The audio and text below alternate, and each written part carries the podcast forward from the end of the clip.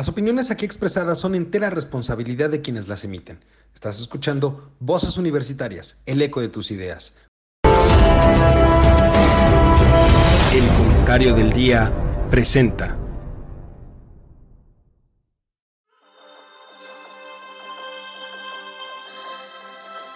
En una época donde el conocimiento y la información son fuentes de poder, se necesitan voces capaces de explicar el entorno, comprometerse con la verdad, representar el sentir de la sociedad y expresar la universalidad de pensamientos.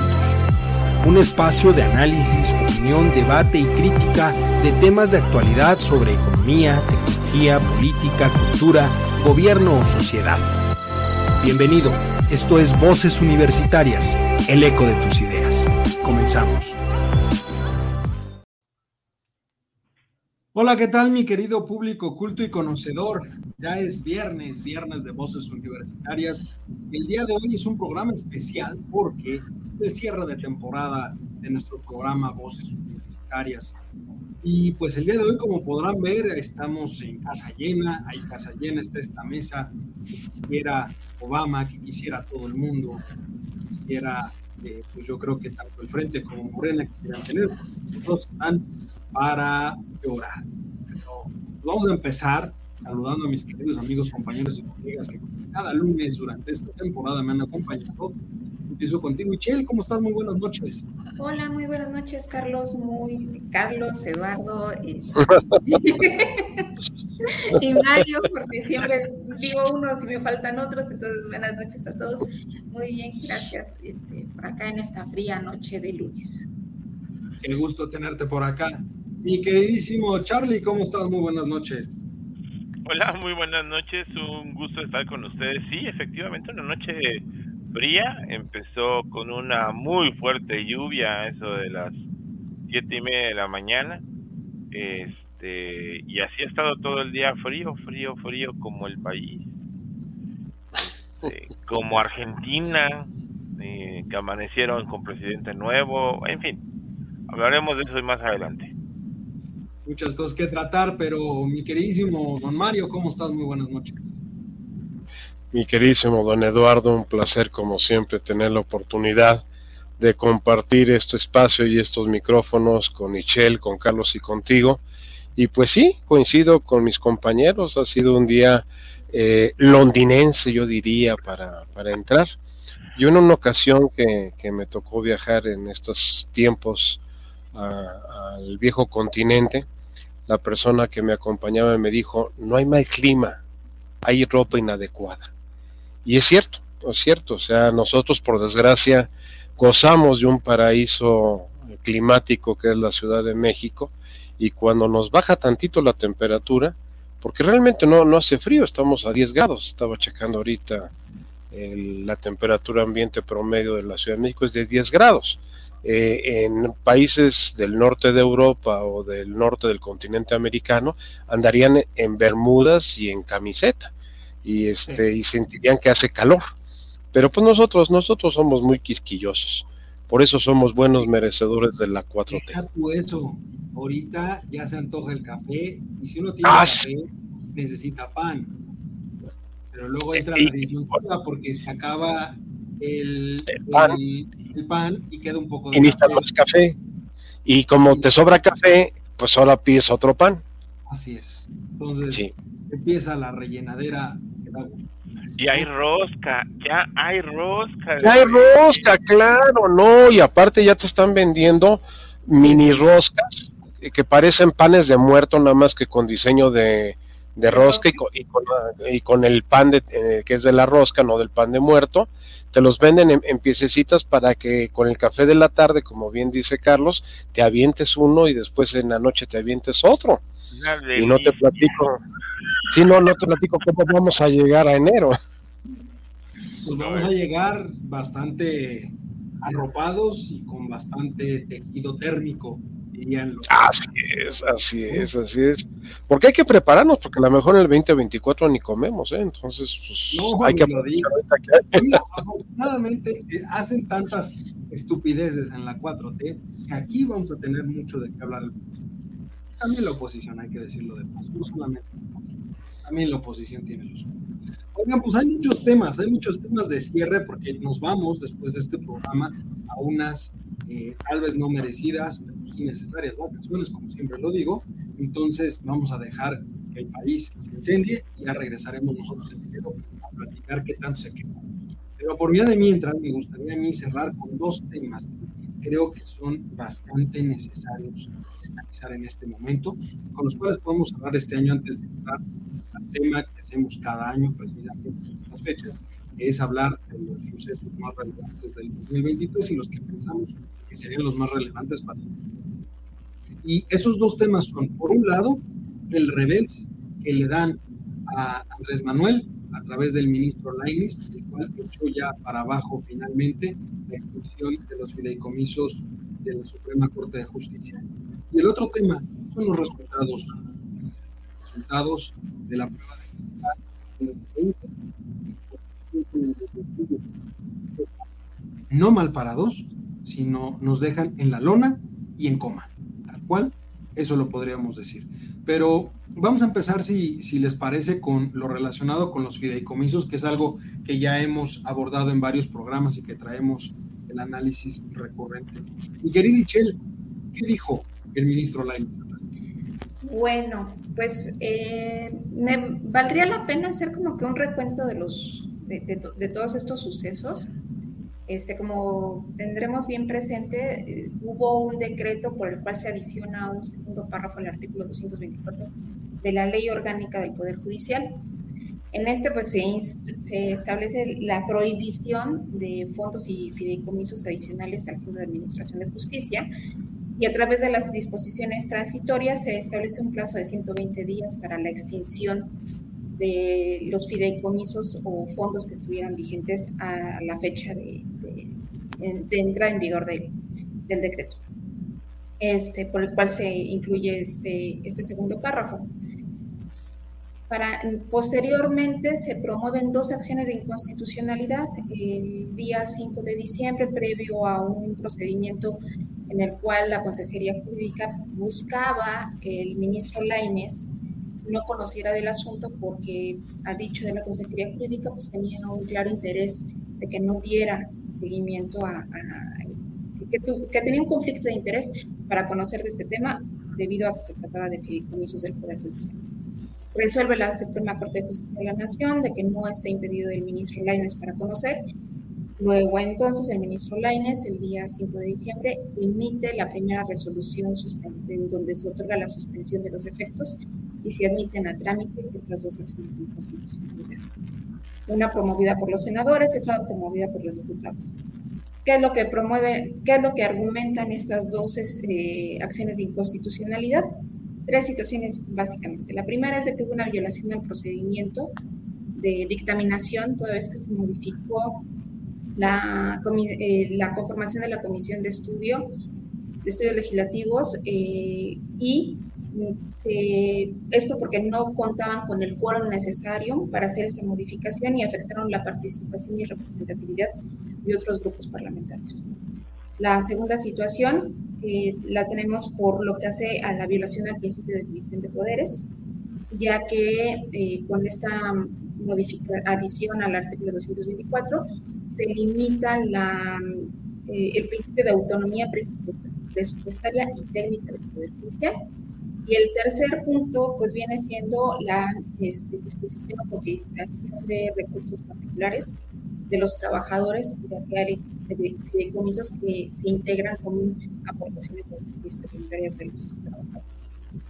Ahora, en, el día de hoy, la Consejería Jurídica de la, del Poder Ejecutivo promovió un recurso de reclamación este recurso de reclamación, eh, es el viernes, el viernes fue de reclamación en contra de la medida, en contra de la suspensión provisional que otorgó el ministro Lainez. Y paralelamente, esto ya como un acto más eh, de tipo político-administrativo, la Consejería Jurídica emite un exhorto a la Suprema Corte de la Nación donde le pide a la, a la ministra presidente de que honre su palabra y permita que los recursos de estos fideicomisos se destinen para la reconstrucción de Acapulco. Aquí valdría la pena hacer un, una, un pequeño señalamiento, un señalamiento respecto a que dentro de los artículos eh, transitorios que están en el decreto por el cual se adicionó este segundo párrafo, en ningún momento se dice que el recurso se va a destinar para este, el, tema de la reconstrucción de, Acapulco. Es más, lo que se señala ahí es de que se va a destinar para los proyectos políticos del Plan Nacional de Desarrollo. Ese sería el primer punto a llamar la atención. La segunda parte tendría que, tiene que ver de que dentro de estos artículos transitorios tampoco dice que van a ser los 15 millones, sino que tendrá, eh, si se inicia los de extinción, se tendrá que seguirse los instrumentos que conforman cada uno de estos fideicomisos, repartirse los recursos a los que se tienen que repartir para su extinción y los remanentes quedarán como aprovechamientos y eso se tendrán que ser transferidos a la, a tesorería de la federación. Entonces, ni van a ser 15 y posiblemente ni van a ser 10. Va a ser mucho menos lo que pudiese estar llegando a la TESOFE en todo caso. Entonces, ahorita eh, con esta suspensión, bueno, con este recurso de reclamación que promovió la Constitución Pública, lo único que está haciendo es dilatar todavía más este proceso porque se tiene que resolver el recurso de reclamación este, por cuanto hace a la suspensión provisional que se otorgó y por cuan, y estaría pues a la espera que vaya el proyecto de resolución de la acción de inconstitucionalidad para resolver respecto del fondo del asunto.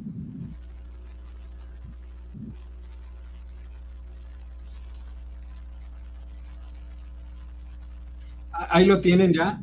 Finalmente creo que se los canales de la ley, ¿no? Creo que la respuesta del ministro Laines atiende precisamente a lo que hemos venido diciendo en este, este programa durante mucho tiempo, que en realidad no es como decía el presidente, no eran fideicomisos que iban enfocados a beneficio de los propios ministros, sino que es un derecho que tenían los trabajadores. Mi querido Mario, en ese sentido, entonces, es un revés fuerte para, el morador de Palacio, ¿no? Definitivamente, don Eduardo, o sea, como ha sido la tónica a lo largo de, estos años, de estos cinco años, de que todas las eh, iniciativas, todas las leyes a vapor que se han presentado, con un Congreso inconsistente, con un Congreso eh, levantadedos como lo teníamos en los años 70, en la época de, del priismo totalitario, pues lo hemos visto repetir y le aprueban lo que el señor presidente quiere a pesar de que pues ni la Consejería Jurídica de la Presidencia en sus mejores tiempos con Julio Scherer al frente y ahora con esta señora que postularon eh, fallidamente a la Suprema Corte de Justicia, pues ha funcionado, o sea, se ve que no ha habido realmente el sustento, el soporte dentro del marco legal que tenemos en nuestro país. Eh, podremos discutir si las leyes son correctas, no son correctas, si la constitución está actualizada, no está actualizada, pues la que tenemos vigente. Y tenemos que entender que esas son las reglas del juego y con las que tenemos que eh, jugar. El día que en un futuro se llegue a cambiar esto y se adecue a las nuevas realidades que queremos vivir en este país, pues entonces las cosas se juzgarán de otra manera distinta la, labor que ha hecho la Suprema Corte de Justicia y este, esta línea del tiempo que Michelle tan eh, acertada y afortunadamente nos describió, nos, nos define que realmente eh, los ministros, eh, salvo sus raras excepciones que ya vimos en últimas fechas que han estado pues también a la reserva de, de estas situaciones, pues están conscientes de que la ley ahora sí que es la ley, no como el clásico que dice que no me le vengan con que la ley es la ley.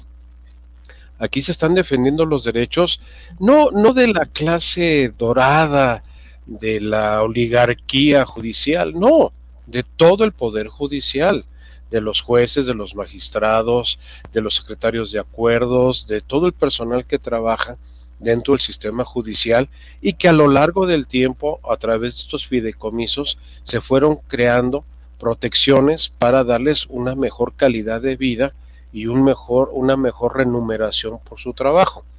Que todo es perfectible, definitivamente. Nada es perfecto en esta vida y todo es, sujeto de perfección.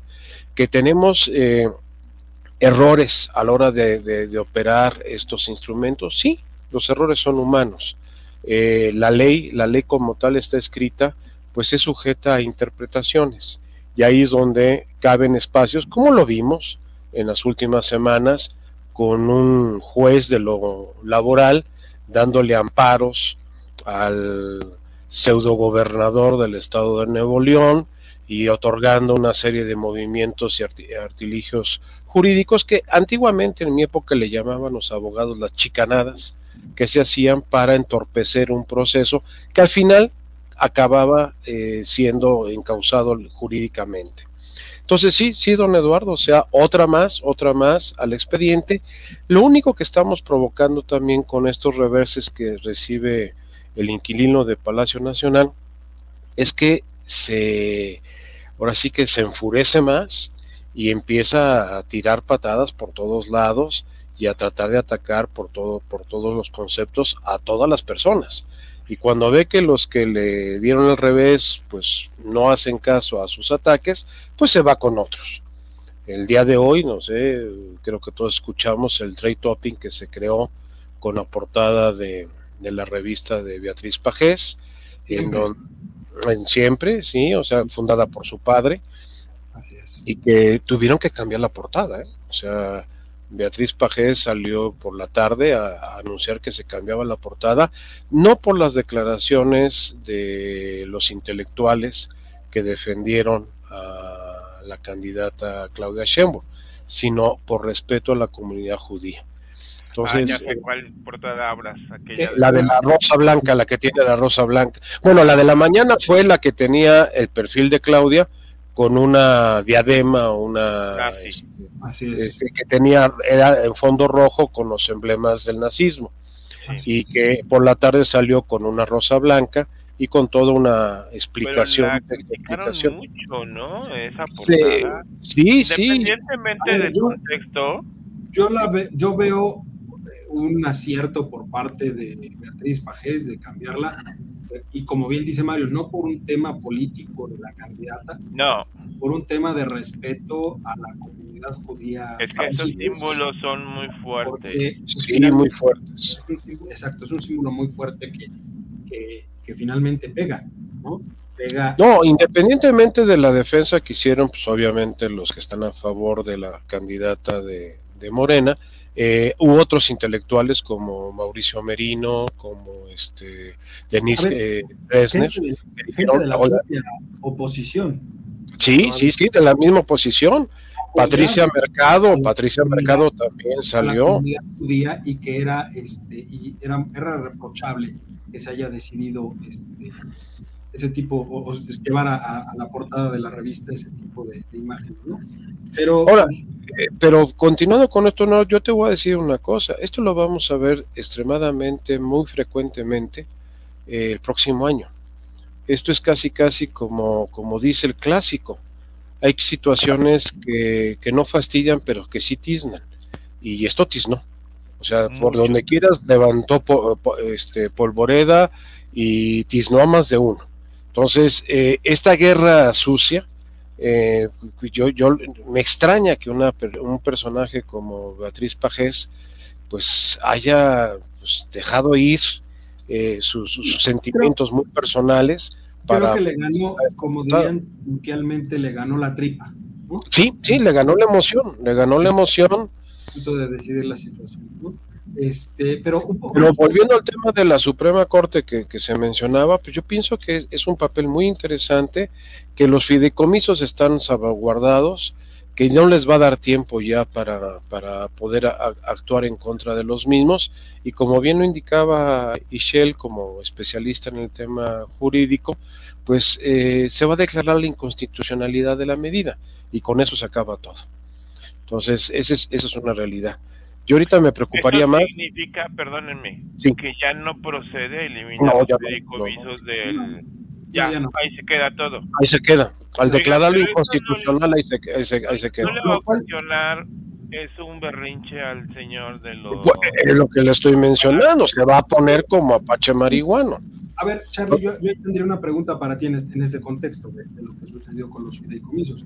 Entonces, en este caso vimos que efectivamente la ley es la ley, ganan los beneficiarios reales de los fideicomisos, que son los trabajadores, pierde eh, Andrés Manuel, pero yo quiero tu opinión. Entonces esto también se puede ver como una victoria para la sociedad en conjunto, porque finalmente vulnerar los derechos laborales de cierto sector abría la puerta para vulnerarlos de cualquier otro sector.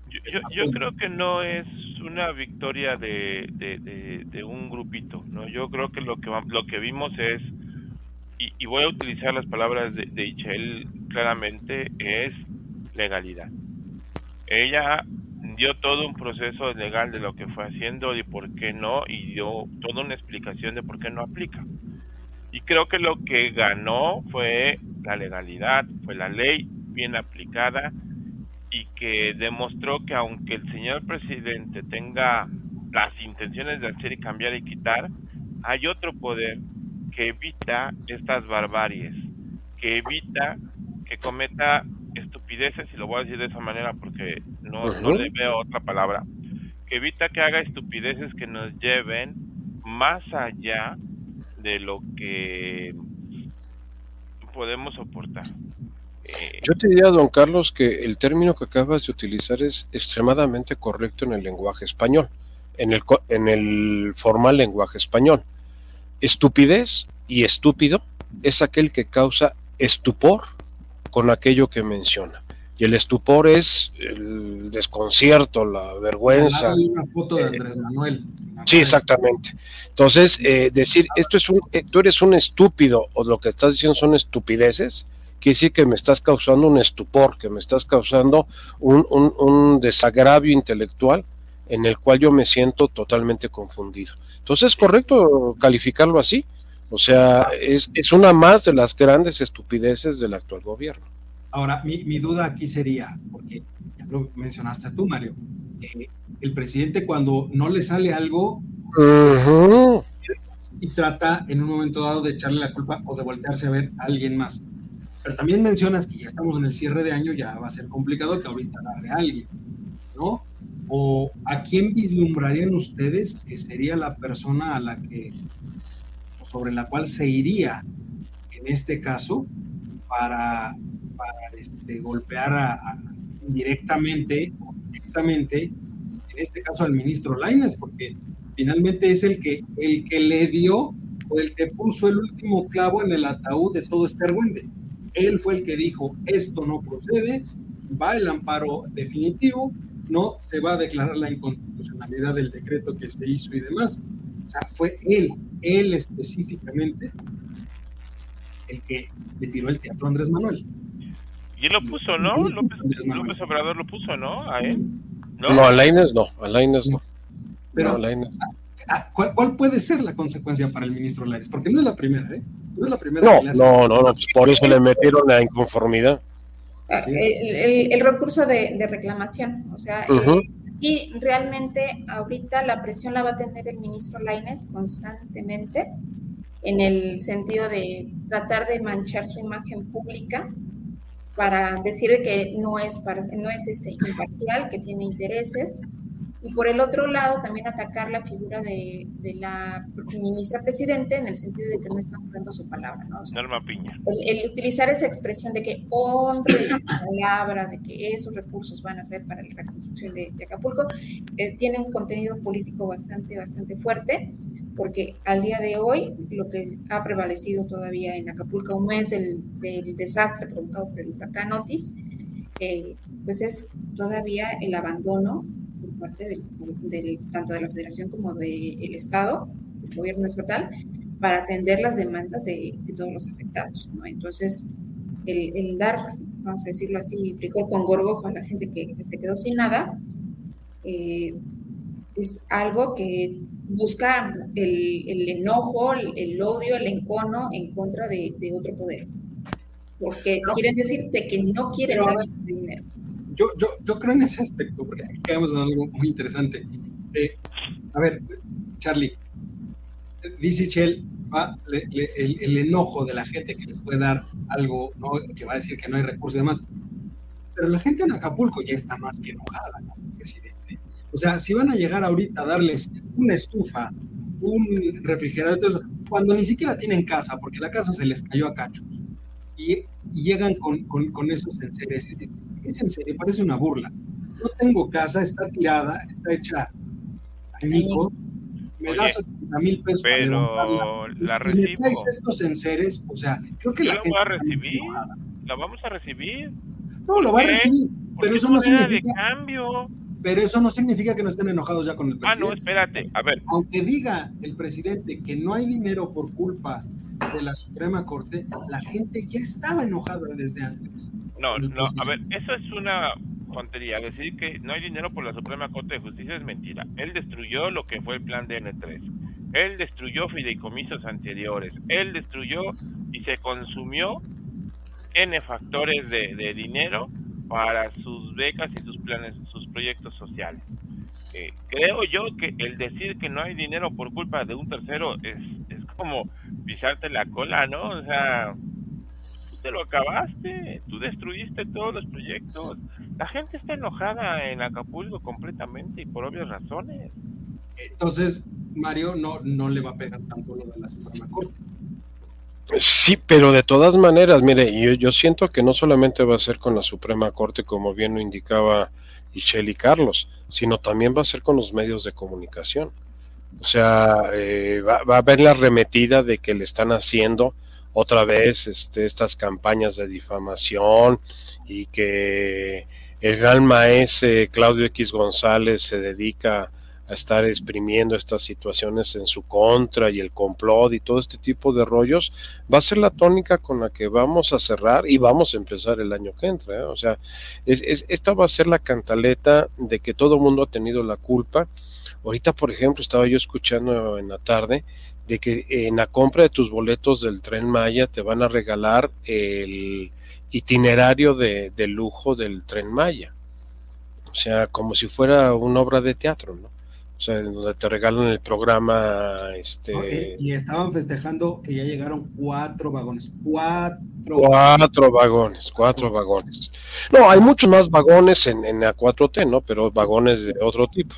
Este, pero ahorita para los que van a funcionar, que, que tienen que transportar a la gente, pues sí, nada más hay cuatro. Ahora, yo quiero ver que, que, que en 15 días eso esté funcionando. Yo no creo que funcione. Va a ser como aquellas obras de relumbrón donde hasta el pasto lo pintaban. En cuatro días, ¿no? Lo inauguran. En cuatro, sí, que, que, dos semanas, en cuatro días, el 15. El viernes 15 tiene que, estar operando es la inauguración. Ahora, no sé si se enteraron que, que hoy anunció el aeropuerto de la Ciudad de México que incrementa 77% sus tarifas. Sí, por supuesto, pues está cayendo a pedazos. Pues sí, pero ¿por qué te va a incrementar 77%? ¿En base a qué? Porque, necesita, porque necesitan dinero para sostener el AIFA que no funciona, seguirle metiendo dinero a la refinería que no refina, y alguien tiene que pagar las, las 20 mulas que van a poner enfrente del, del tren para jalarlo el día del Para jalarlo. Porque no va a haber ni luz, ni funcionar, ni un demonio.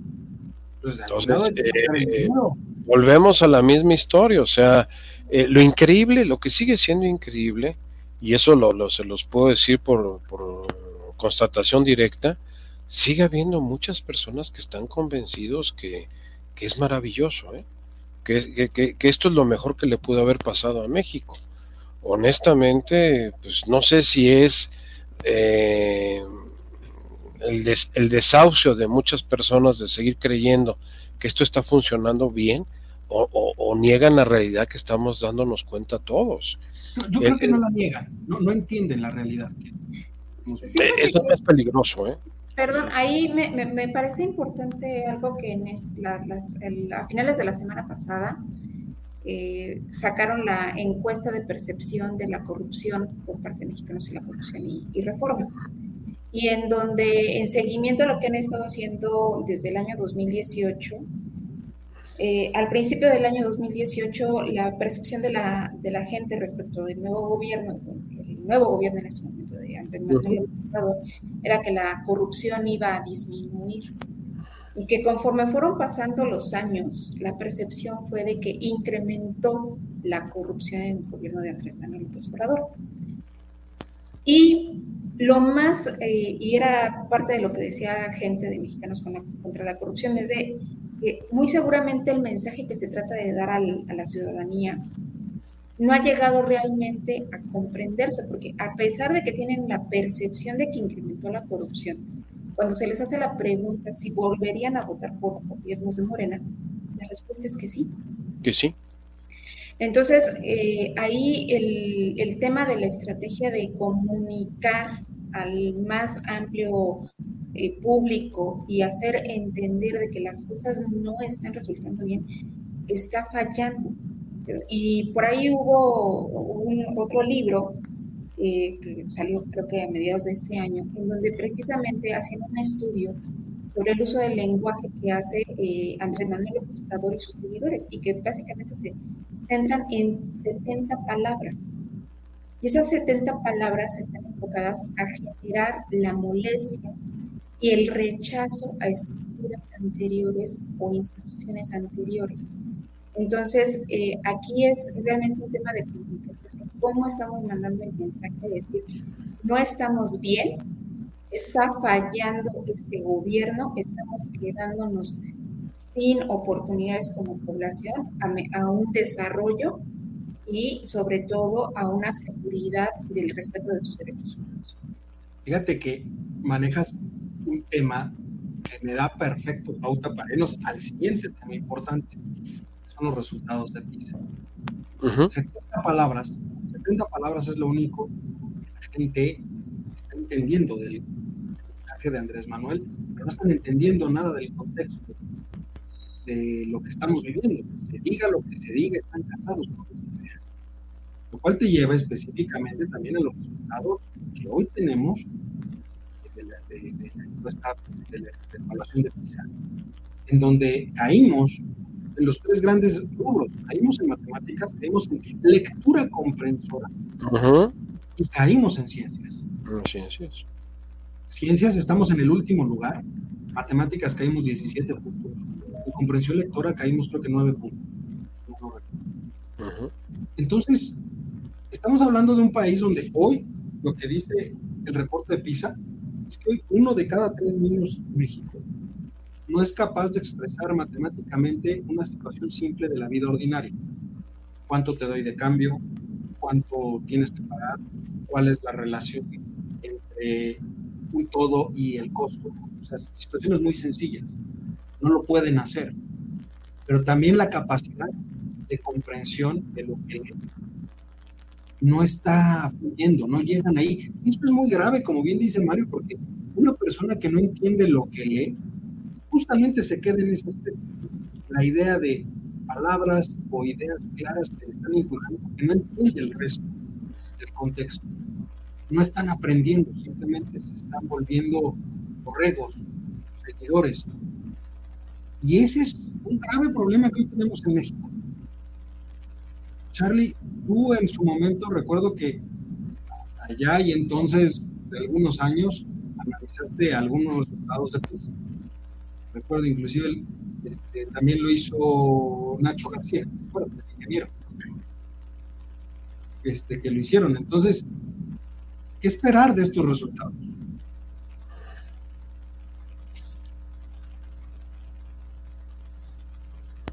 Después de la pandemia era obvio que íbamos a tener resultados de PISA muy malos.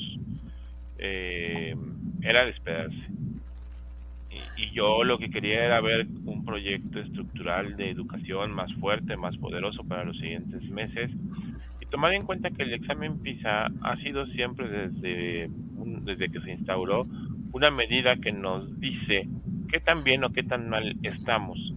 Y habíamos logrado en los últimos años, si no me equivoco, crecer algunos numeritos. No como quisiéramos, pero habíamos logrado crecer. Uno, dos, tres lugares, cuatro a lo mucho. Pero desgraciadamente este año sí estuvimos mal. Pero a mí lo que me causa risa es que es una medida neoliberal. O sea, vuelvo a lo mismo. O sea, de verdad es tonto hay cosas que no son de ese estilo.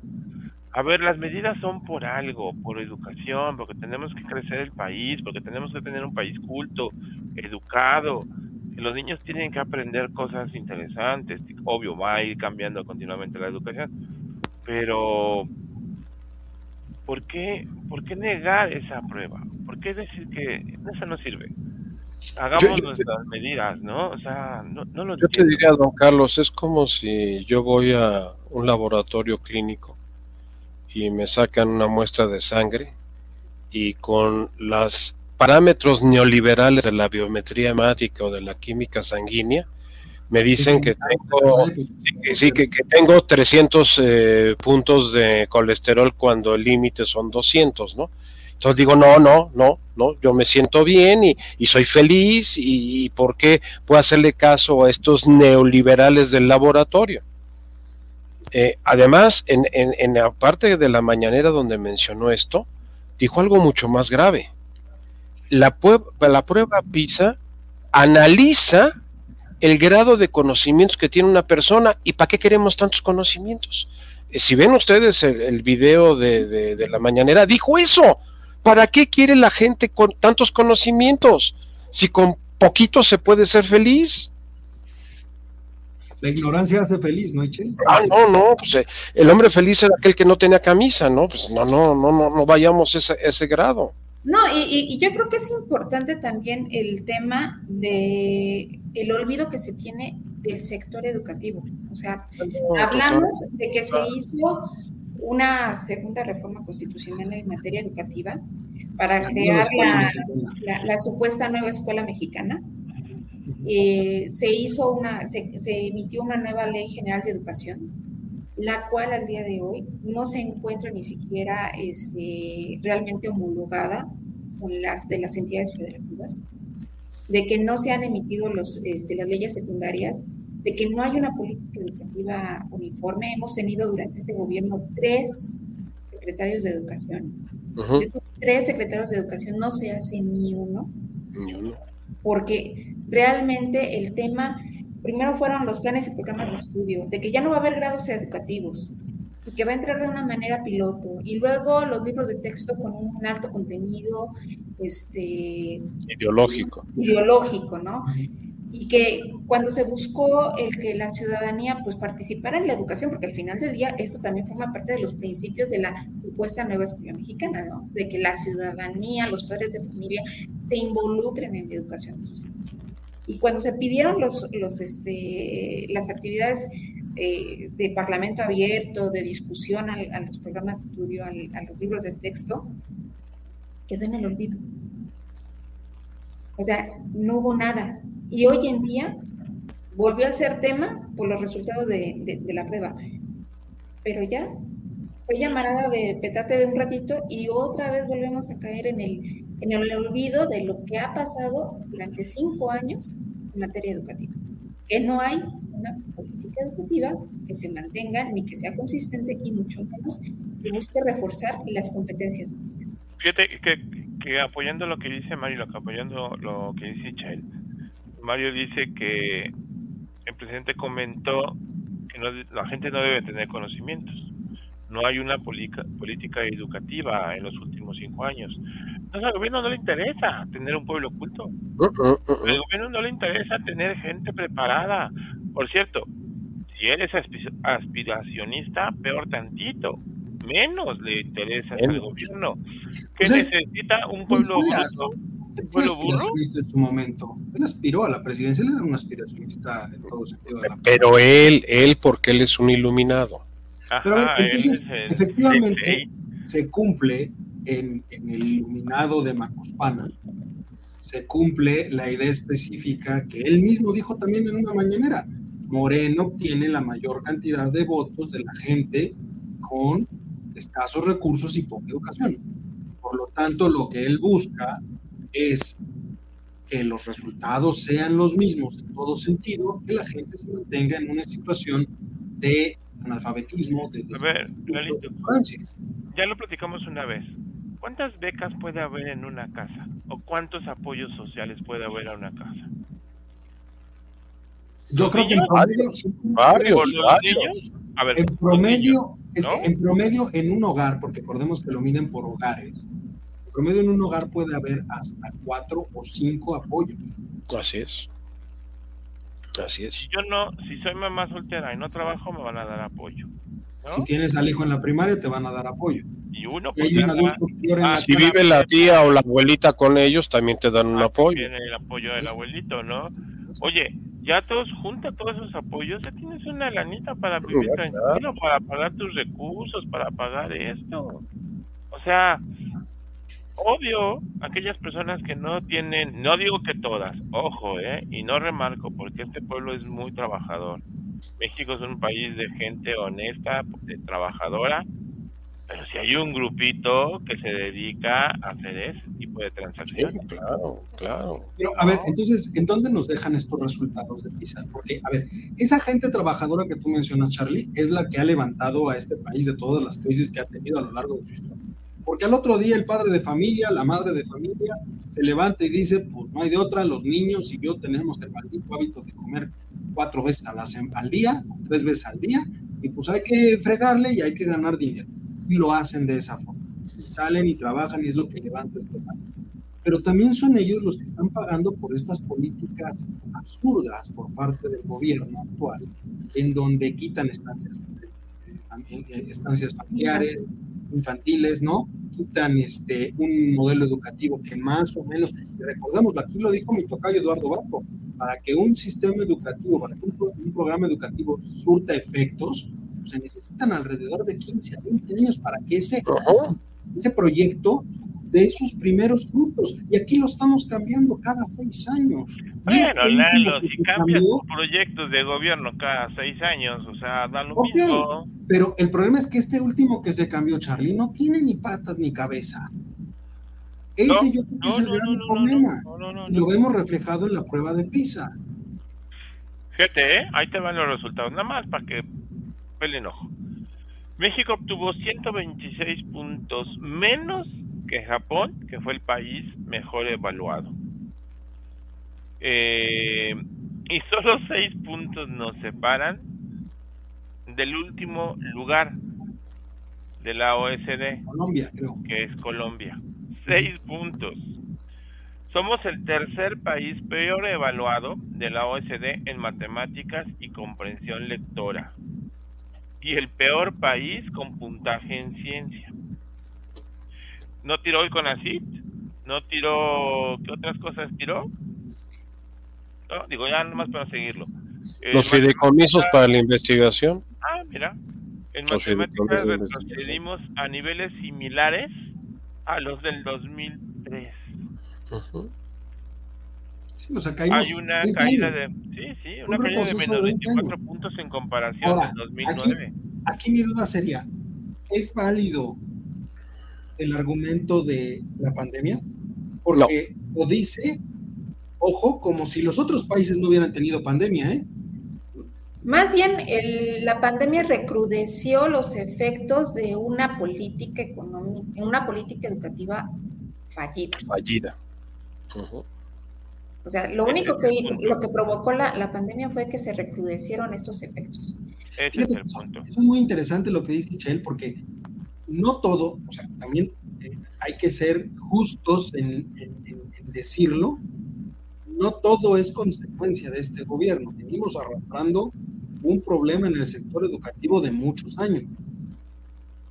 Este gobierno lo que ha hecho es potencializar esos problemas con las decisiones que ha tomado sí veníamos arrastrando problemas, no solamente en educación, en salud, en seguridad, en lo que tú me quieras mencionar, pero íbamos avanzando muy lentamente, pero avanzando. Ahorita hemos ido para atrás. O sea, porque si analizamos las cifras, como bien indicaba ahorita Carlos, del 2000, 2003, en la prueba PISA, si lo vemos en cuestión de salud pública, si lo vemos en seguridad, vamos mejorando, muy lentamente, pero vamos mejorando. Llegamos al 2018 y las cosas empezaron a ir para atrás. O sea, todo se, se, ha, ido retrocediendo. es como el, sueño dorado del inquilino de Palacio, regresar a los años 70. En, el dato de PISA a mí me, me, dejó ahora sí que frío, que dos de cada tres personas que se les aplicó en México la prueba no tienen capacidad de comprensión de una lectura. Dos de cada tres. Eso es el 66%.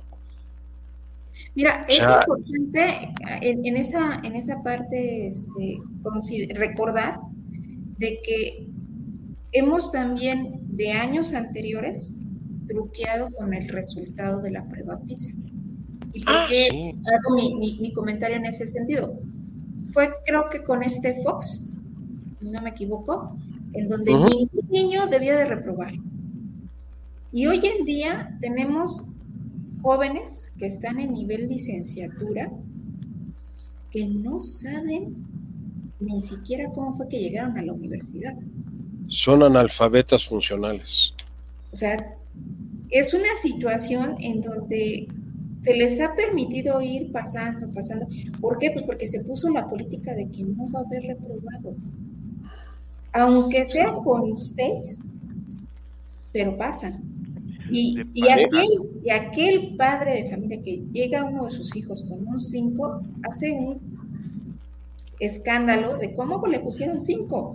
Cuando en lugar de preguntarse, a lo mejor ese 5 fue merecido y qué, qué es lo que está haciendo mal el niño. O sea, no, es que ahora te juzgan al revés, Chel. Ahora, eh, si el niño sacó 5 es culpa del profesor, no del niño. Y, y entonces ¿De qué sirve de que vayan avanzando niveles educativos si realmente no están yo recuerdo, yo recuerdo en, mis años mozos, no hace mucho tiempo, yo estaba fuera de todo este rollo, yo estaba en la primaria. Hace poco tiempo, repito, este, mis padres preguntaban, si yo salía abajo en algo, preguntaban, ¿qué tenía yo que hacer para mejorar esa situación. Y ahora nos encontramos con padres de familia que no preguntan eso, sino directamente culpan al profesor, quieren que salga el profesor de, o sea, que lo quiten, que pongan a uno porque el, que está mal es él, no su crío. Y eso ya te habla también, o sea, en realidad la educación, y eso nunca me voy a cansar de decirlo, la situación de la educación refleja la situación social del país. Si tienes un buen sistema educativo, vas a reflejar una sociedad que se encuentra eh, sumergida en valores, en aspiracionismo, en, ese tipo de cuestiones. Si tú tienes un mal sistema educativo, un sistema educativo muy deficiente, pues entonces lo que está reflejando es polarización, discriminación, este, de problemáticas que hoy, sobre todo, ¿eh? hoy vemos. Pero lo más grave de esto, que es lo que quisiera preguntarles para terminar esto y entrar a nuestra última parte del programa, es estos resultados también, ojo, dejan claro algo. Va a haber un gap entre los niños de la educación pública y los niños de la educación privada tres o cuatro veces más grande que el que existía hace 10, 15 años. Hoy vamos a ver esa separación, ese, ese diferencial entre, entre unos y otros cuando lleguen a un nivel educativo de preparatoria, universidad, ya cuando salgan al campo laboral. Impresionante, que lo que va a generar realmente también es una gran cantidad de polarización. ¿Cómo ven ustedes eso? Porque el resultado hoy es este, pero las consecuencias de este resultado de hoy lo tenemos dentro de 5, 7 o 10 años adelante. Y eso es lo más grave, porque no estamos preparados todavía para lo que va a suceder dentro de 5 o 10 años. Mario. Yo te diría, don Eduardo, que este es un problema que hemos vivido ahora sí que desde siempre. Eh, yo, yo soy el, más clásico del, del, grupo y te puedo decir que en mi generación lo correcto, lo normal, era que estudiaras primaria, secundaria y la preparatoria en particular. Pero la universidad no. La universidad o te ibas a la UNAM o te ibas al Politécnico. Si ibas al Politécnico tenías que estar, entrar desde antes, ¿no? Desde la... O a las estatales. A las o autónomas. a las estatales, a las autónomas estatales. Entonces tú veías a muchos alumnos que habían estudiado en colegios privados que eh, hacían carreras en instituciones de educación pública. Y esa era, esa era la mezcla. Eh, el día de hoy, eh, tomar, eh, pues yo no te diría educación, yo te diría de formación en una escuela pública, te va a llevar a la condena que vas a tener que seguir en la educación pública, para que, como bien lo mencionaba Ichel, por, por escalafón sigas pasando y obtengas un título académico. Eh, es una realidad, es una realidad. Por eso es que la economía informal en nuestro país crece más que la economía formal. Porque cuando tú entrevistas candidatos, te das cuenta que no tienen las capacidades, mucho menos las competencias en conocimientos, en habilidades, en actitudes, para poder cubrir un puesto. Mira, eh, puedes contratar a una persona que no tenga gran acervo de conocimientos, porque a base de capacitación y adiestramiento, como existía antes todo un proceso eh, a través de, del Congreso del Trabajo y de, y de la Ley Federal del Trabajo, donde te garantizaba que llegabas a la empresa a aprender. O sea, te, daban la capacitación y adiestramiento necesario para que desempeñaras correctamente un trabajo. El día de hoy, el problema es que la gente no llega con esa actitud. O sea, no, no quiere aprender a trabajar, quiere aprender a, a vivir fácilmente. Y eso es lo que se le ofrece más la economía informal que la economía formal. Eh, en, los indicadores de competitividad del Foro Económico Mundial eh, hay un elemento que es gente, personas.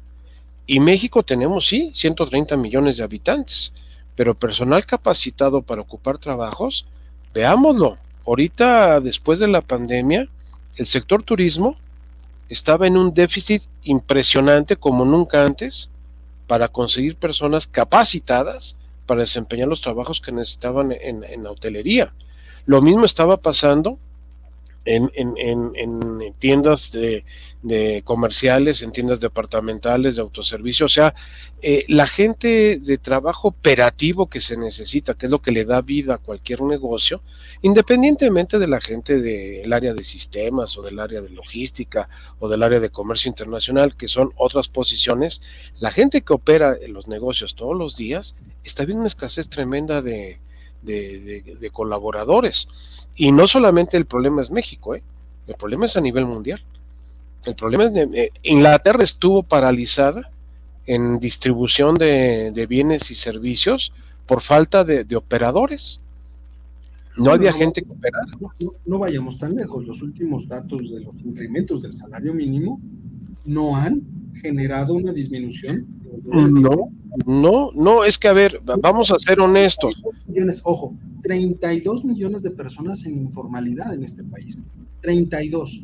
Y ni 32. se van a mover, Lalo, ¿eh? Van a no, crecer. Y el beneficio del aumento del salario mínimo le va a llegar a 8 millones de personas. 8 millones de personas contra 32 que tenemos en, en informalidad. No, ¿y cuántas empresas, micro, pequeñas y medianas empresas van a, van a desaparecer porque no van a poder con la No van a poder pagar, o, no van a poder pagar. Van a reducir de, de aún más sus plazos. El personal que tienen, sí, el personal que tienen. O sea, aumenta el desempleo y se vuelve otra vez más atractivo la informalidad. Y ahí viene no me sorprendería. En las empresas de estrés, abuso, explotación, y por eso se salen. ¿A dónde sí. se van? Donde pueden economía informal, economía informal. Eh, según los datos, los, perdón, Amando, para hacer una referencia, eh, en la economía de este país, en la economía formal nada más reporta un tercio de la realidad económica del país. Sí, o sea, eh, el, el, billón y medio de dólares de Producto Interno Bruto que reportamos oficialmente es una mentira. Este país anda alrededor de los 5 billones de dólares al año de Producto Interno Bruto. Sí, pero dos terceras partes son economía informal. Econo economía informal es desde el viene viene que está dándote un lugar de estacionamiento hasta los hijos del Chapo. ¿eh? O sea, es toda esa escala. Porque tampoco el crimen, el crimen organizado está incorporado. ¿eh? Falleció Doña Mari. Ya no me digas, ya no me digas. Pero este tenía 94 años. No, digo, lo, lo digo por si Andrés no, ya dijo, ya dijo hoy que, que él lo sentía mucho, sí, ya dijo que sí, que lo sentía mucho. O sea, me queda claro que, o sea, falleció Ketalabat y nadie dijo nada. Pero no, pues no, no, pues. Y todo el mundo se puso loco en presidencia, ¿no? O sea, creo que no, no, no, no. Ni siquiera la Secretaría de Cultura puso una esquela diciendo lamentable. No, ni siquiera, no, Y es uno de, era un icono de, del, del, cine en este país. De Doña Mari, pues sí, todo el mundo salió a decir que Oiga, nos quedan cinco minutos de este tema, de, perdón, del programa. Sin duda, híjole, hablar de los resultados de PISA, me gustaría inclusive que dediquemos un, programa otra vez a hablar de es algo que no podemos dejar, no podemos dejar. Y si van a venir cosas importantes ahorita que ya está corriendo la primera generación propiamente de la nueva escuela mexicana como tal. Este, a ver si invitamos de nuevo a mi Eduardo nos eche la mano dándonos su opinión al respecto. Pero en estos minutitos que nos quedan para cerrar el programa, ya, ¿no? Ahora sí vienen los premios de voz universitarias a la PIFE al año, ¿no? Así como cierto programa de cierto payaso hace los gansos de oro. Los gansos de oro, sí, sí, los gansos. Nosotros haremos. Pero, pero más que los gansos, el recuerdo de los que ya se fueron. Híjole, es que si hay unos bien buenos. Nosotros haremos entrega del chichicuilote dorado. El chichicuilote dorado. No perder las raíces de nuestro México, aquí entregaremos el chichicuilote dorado. Mira. A ver, Charlie, a ver, Charlie. El evento importante del 2023, ¿cuál crees que fue? ¿Y cuál crees que va a ser el del 2024? el, evento del 24 indiscutiblemente van a ser las elecciones presidenciales. Se va a llevar todo el... Desde ya se va a estar llevando todo este asunto.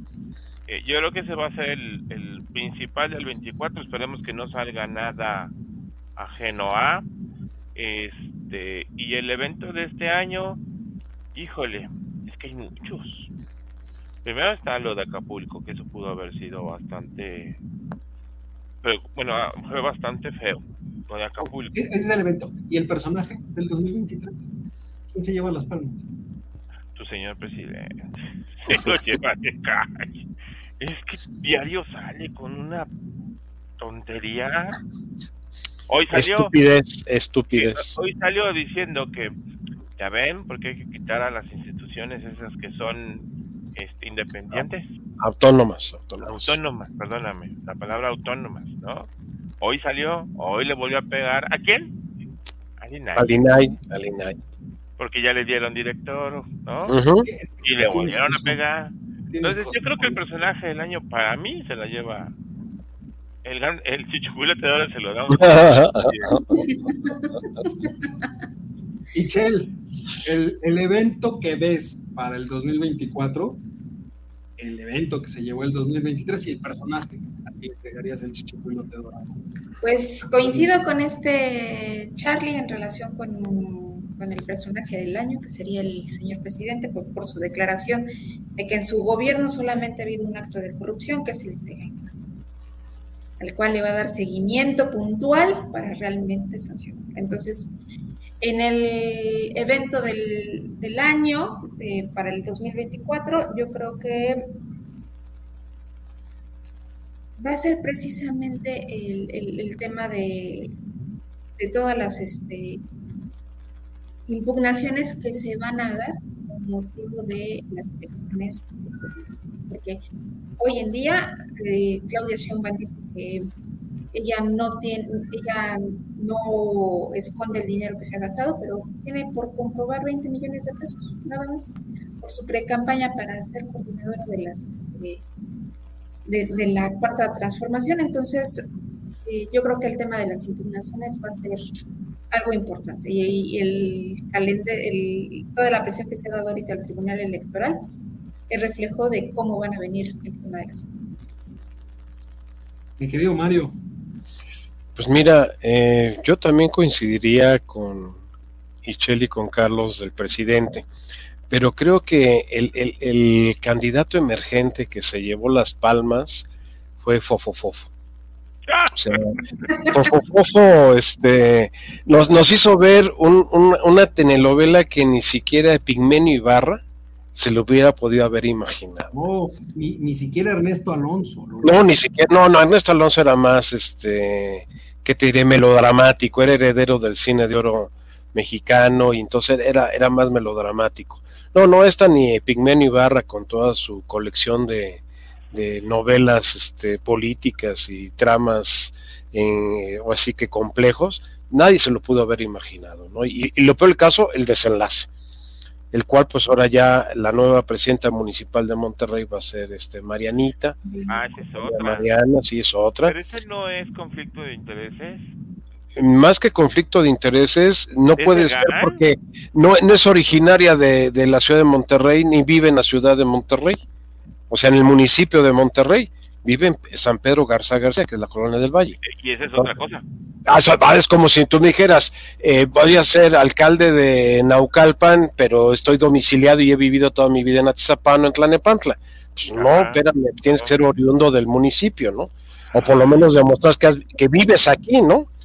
Pero pues eso pasó también con el jefe de gobierno en el 2000, que era oriundo de Macuspana y lo hicieron este le, dieron su tarjeta, su, credencial, no, su credencial del INE de, de aquí de Copilco, ¿no? Pero, junto, a la UNAM. Entonces, para, para mí, este, realmente sí, el, el, que más destacó, porque te diría que, que las elecciones, mejor dicho, no elecciones, las, las este, encuestas donde salió Xochitl y salió Claudia, pues también fueron eventos muy interesantes de este año, ¿no? Eh, el, el, sorpresivo fue Xochitl, ¿no? Es el clásico que llega y rebasa por la derecha y nadie, se dio cuenta. El ya cantado, el que ya todos sabíamos, pues otro personaje interesante de diseño este pues sería el Goldo. El Goldo que, que sigue estando en la, en la penumbra, ¿no? De aquí hasta el 20 de enero, quién sabe qué pueda pasar con el Goldo. yo le daría, yo le daría el chichicuilote dorado en la sección del más agachado a Sí, sí. Coincido. Con, se lo daría a Monreal. Y el personaje del año, sin duda, para mí, fue eh, Samuel. Samuelito. que hizo. Pero en evento, fíjense que yo en evento pondría la indolencia del La indiferencia, la indiferencia a todo lo que ha pasado. ¿eh? y la indolencia del presidente a todo lo que ha sucedido desde desaparecidos, homicidios, tráfico, el huracán. O sea, este año en específico demostró una indolencia impresionante. Yo le llamaría indiferencia. La... Indiferencia. Una indiferencia impresionante por lo que sucede en este país. Y él, siendo y ocupando ese cargo, creo que es el evento de la noche. Pocas veces hemos visto presidentes tan indiferentes que deja tú el cargo. Por sentido común, por, una cuestión de, tono humano, mostrar ese nivel de indiferencia. A, Salinas se lo comieron por el ni los oigo ni los veo. Imagínate, imagínate. Oigan, yo sí voy a dar una mención especial al el de oro a la cinicasa del año la ministra Yasmín Esquivel. Bueno, bueno. Bueno, parece por suertuda, porque a pesar de todo se ha mantenido. ¿Eh? No, y se mantendrá. Se, va a mantener, ah, y, ¿eh? ¿Y no sabes quién es el nuevo colaborador de Ciro a partir de enero? ¿El Pigmenio? No, el Pigmenio ya está desde ah, el año pasado. Saldívar. Saldívar se incorpora a las mesas de análisis de, del programa de Ciro en las mañanas. Híjole, yo creo que a Ciro hay que darle el chichipuilote de, de, la tolerancia. mayor tolerancia. No, pues mira, eso fue muy fácil. A todo mundo le meten allá a Ciro, Este, el, después de los dos plomazos en, el, en la ventanilla del, de la camioneta, yo creo que Ciro también entendió que tenía que darle voz a la, a la otra parte de la moneda. Entonces. Pues ahí lo tienen, oigan, ahí lo tienen los premios de este año, ¿no? Prometemos que el próximo año habrá más este, producción al respecto, porque no nos van a ganar. Y también lo digo, no nos van a callar en 2024. Ahí estaremos dando lata a partir del mes de enero. Y pues por vía de mientras, quiero agradecerles infinitamente a mis queridos amigos, compañeros y colegas que estuvieron conmigo durante toda esta temporada por la paciencia, las risas, las bromas, este, los desacuerdos que en algún momento pudo haber habido, este, pero sobre todo queremos, quiero hablar en nombre de ustedes también, darles las gracias a todos ustedes que nos están viendo y escuchando y que cada semana nos vieron, nos escucharon, nos aguantaron, se rieron con nosotros, se encabronaron con nosotros, y gracias a ustedes estamos aquí. Sin ustedes seríamos nada. Porque de mientras, Charlie, gracias, mi hermano, como siempre, por este año. Por esta Muchas gracias. Don Mario, muchísimas gracias por este año, por esta temporada, como siempre. Michelle, muchísimas gracias por este, este grupo de locos, por tu aguante, por esta temporada que estuviste. Este, les mando a los tres un fuerte abrazo. A todos los que nos ven, nos escuchan, también un fuerte abrazo. Nuestros mejores deseos en esta época. Mucha alegría, mucha felicidad, muchos parabienes. 2024 para todos. Lo de mientras, vámonos. Muchas gracias a todos. Pues estaba llorando con las declaraciones del, del Lalito y se me fue el avión. Espérenme, Lalito.